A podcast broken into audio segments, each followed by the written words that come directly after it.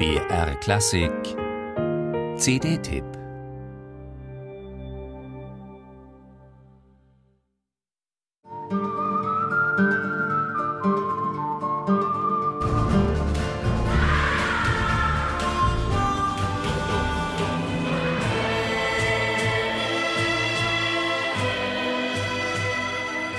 Zwei glorreiche Halunken für eine Handvoll Dollar oder Spiel mir das Lied vom Tod. Die Musik, die Ennio Morricone zu den Italo-Western von Sergio Leone geschaffen hat, hat Filmmusikgeschichte geschrieben. Jetzt ist es wieder soweit. Quentin Tarantino konnte Morricone überzeugen, ihm einen Soundtrack zu seinem neuen Film zu liefern. The Hateful Eight, ein Schneewestern. Mit dem Sound der Leone-Filme hat dieser neue Score aber nicht viel zu tun. Hier gibt's keine scheppernden E-Gitarrenmotive, keine Mundharmonika, keine stilisierten Kriegsgesänge. Nur einmal ganz kurz zitiert Morricone den Stil seiner alten Western-Songs.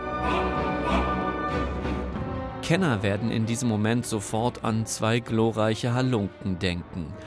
Aber der Rest der Musik zu Hateful Eight erinnert eher an Leonard Bernsteins oder Leonard Rosenmans Filmscores, experimentelle Arbeiten der 60er, 70er Jahre. Dissonante Orchesterklänge, scharfe Holzbläser überrumpelndem Schlagzeug. Wenn Tarantino von ihm, Morricone, etwas Ähnliches verlangt hätte wie seine Italo-Western-Musik, dann hätte er abgelehnt das hat Morricone dem britischen Telegraph gesagt. Unheilvoll, so präsentiert sich diese Musik. Als Vorlage hat Morricone nicht genutzte Arbeiten für John Carpenters Science-Fiction-Gruselfilm Das Ding aus einer anderen Welt verwendet. Zwei Stücke bilden das Herz der Hateful Eight Filmmusik. Das erste eröffnet den Score. Zunächst präsentiert Morricone ein düsteres Fagottmotiv, das sich durch die Filmmusik zieht wie eine Blutspur im Schnee. Und er lässt es ordentlich krachen im Orchester. Wenn man die Filme von Tarantino kennt, dann kann man sich denken, dass zu dieser Musik nicht nur eine Kugel ins Herz treffen wird.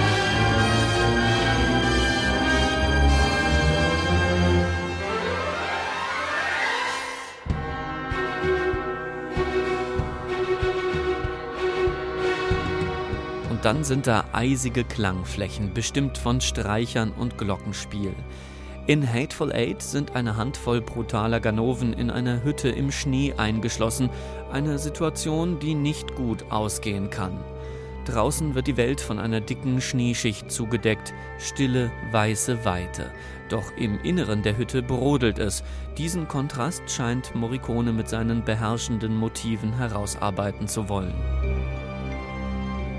Das ist kein Soundtrack, den man für eine Autofahrt mit Freunden auflegen kann, wie die Musiken für die Leone-Filme, die alle mitpfeifen können.